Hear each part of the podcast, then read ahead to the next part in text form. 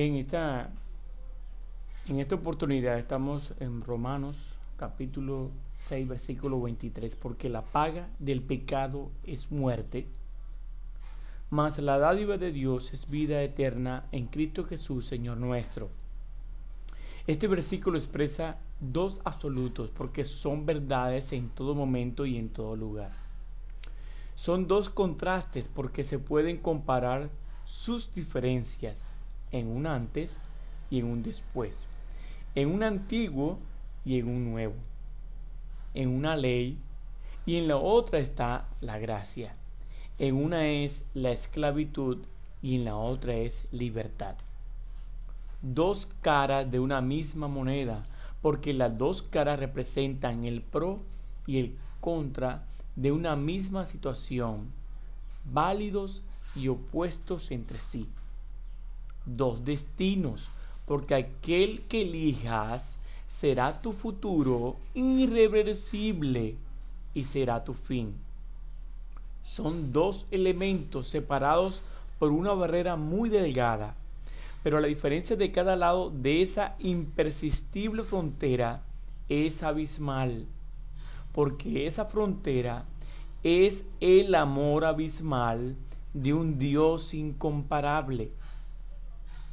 Pablo escribe este verso estando en Corintio redactando esta carta a los hermanos en Roma para darles a conocer el valor de la gracia de Dios al mundo, sin olvidar la realidad del pecado. Pablo, así como inspirado por el Espíritu Santo escribe la armadura de Dios, allá en Efesios 6, también aquí en Romanos 6:23 utiliza este mismo lenguaje de un soldado. Un soldado romano tenía su sueldo correspondiente dependiendo de la temporada. O era en denarios o era en dracmas. La moneda a recibir según en conquista o según en guerra o en día ordinario.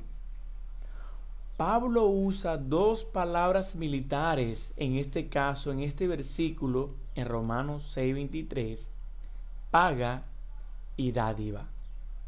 Su paga, lo que merecía el soldado por su trabajo, lo que se ha ganado arriesgando la vida y con mucho sudor y dolor, algo que se le debe y que no se le debe escatimar.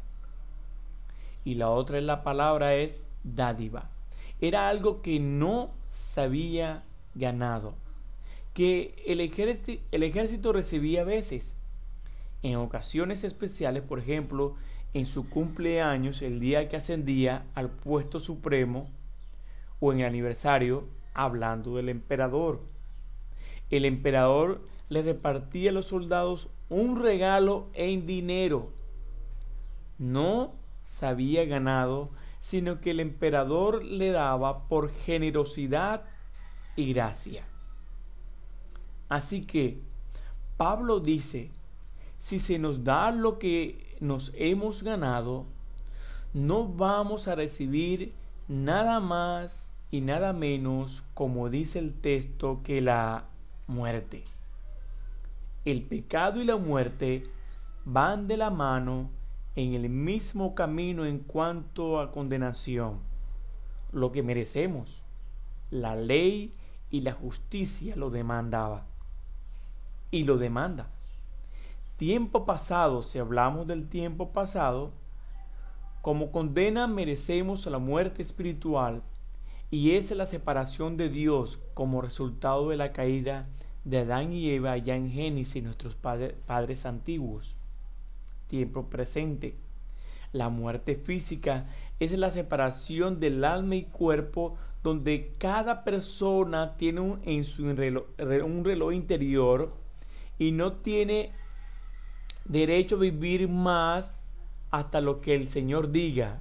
El Señor sabe cuándo nació y el Señor sabe cuándo terminará tiempo futuro, muerte segunda, es el juicio de los incrédulos, que al final de los tiempos esta muerte segundo, segunda estará en el infierno. Ahora, este es el momento de replantear tu vida, amigo mío.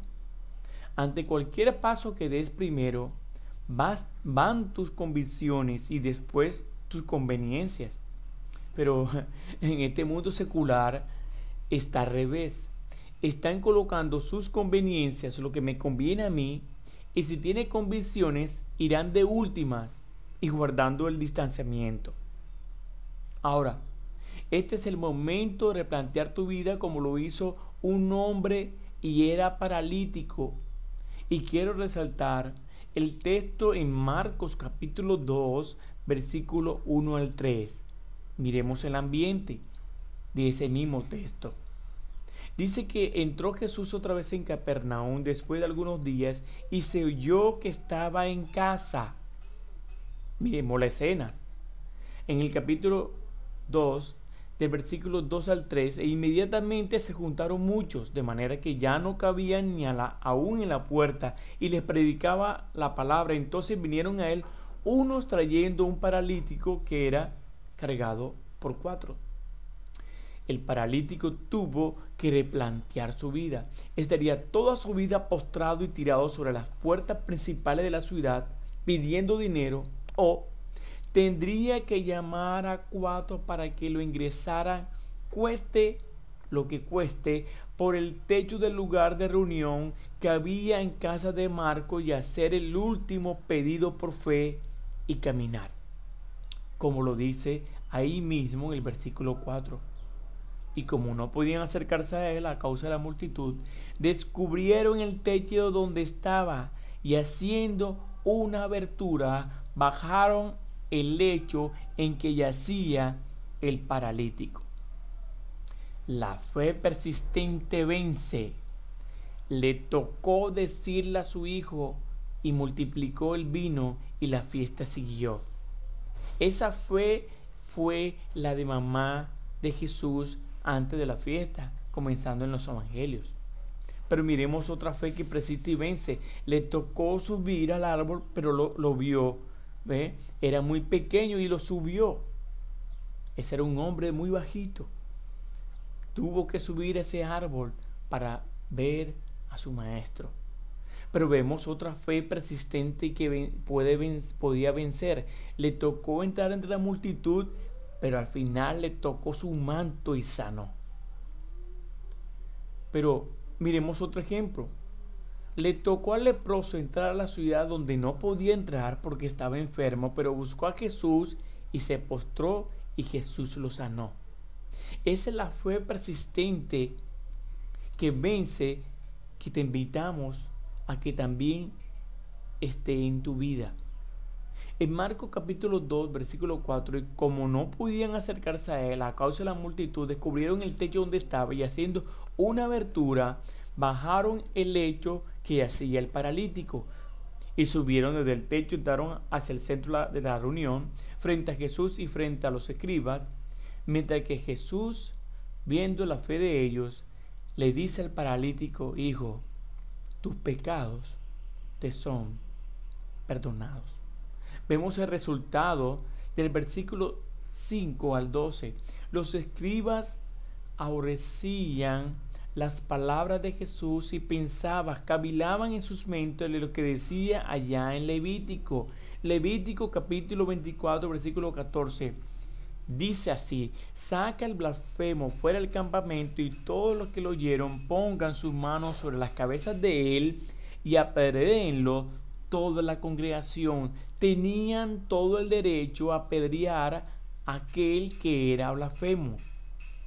Pero Jesús, al escuchar los pensamientos de ellos, los desafía a una pregunta que al final no podrían responder. Ya ellos relacionaban las enfermedades, las imperfecciones físicas y falta de salud con el pecado.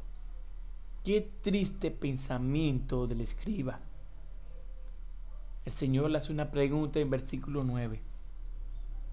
¿Qué es más fácil? Decir al paralítico, tus pecados te son perdonados o decirle, levántate, toma tu lecho y anda.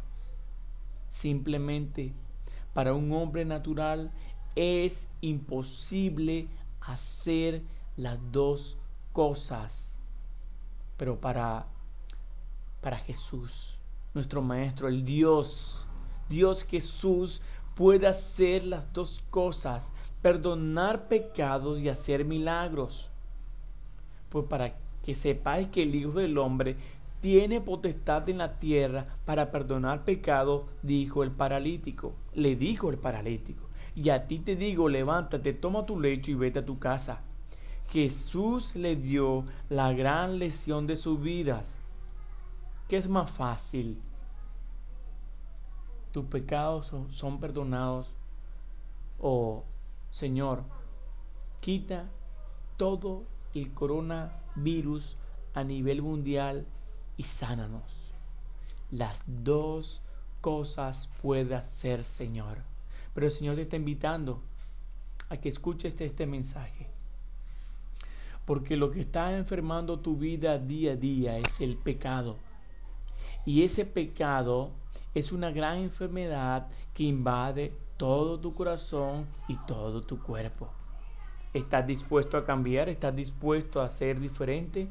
Pues Jesús te invita en esta mañana eh, a que puedas entender esta gran lección como lo entendieron los escribas. Dios puede perdonar tus pecados. Dios te bendiga.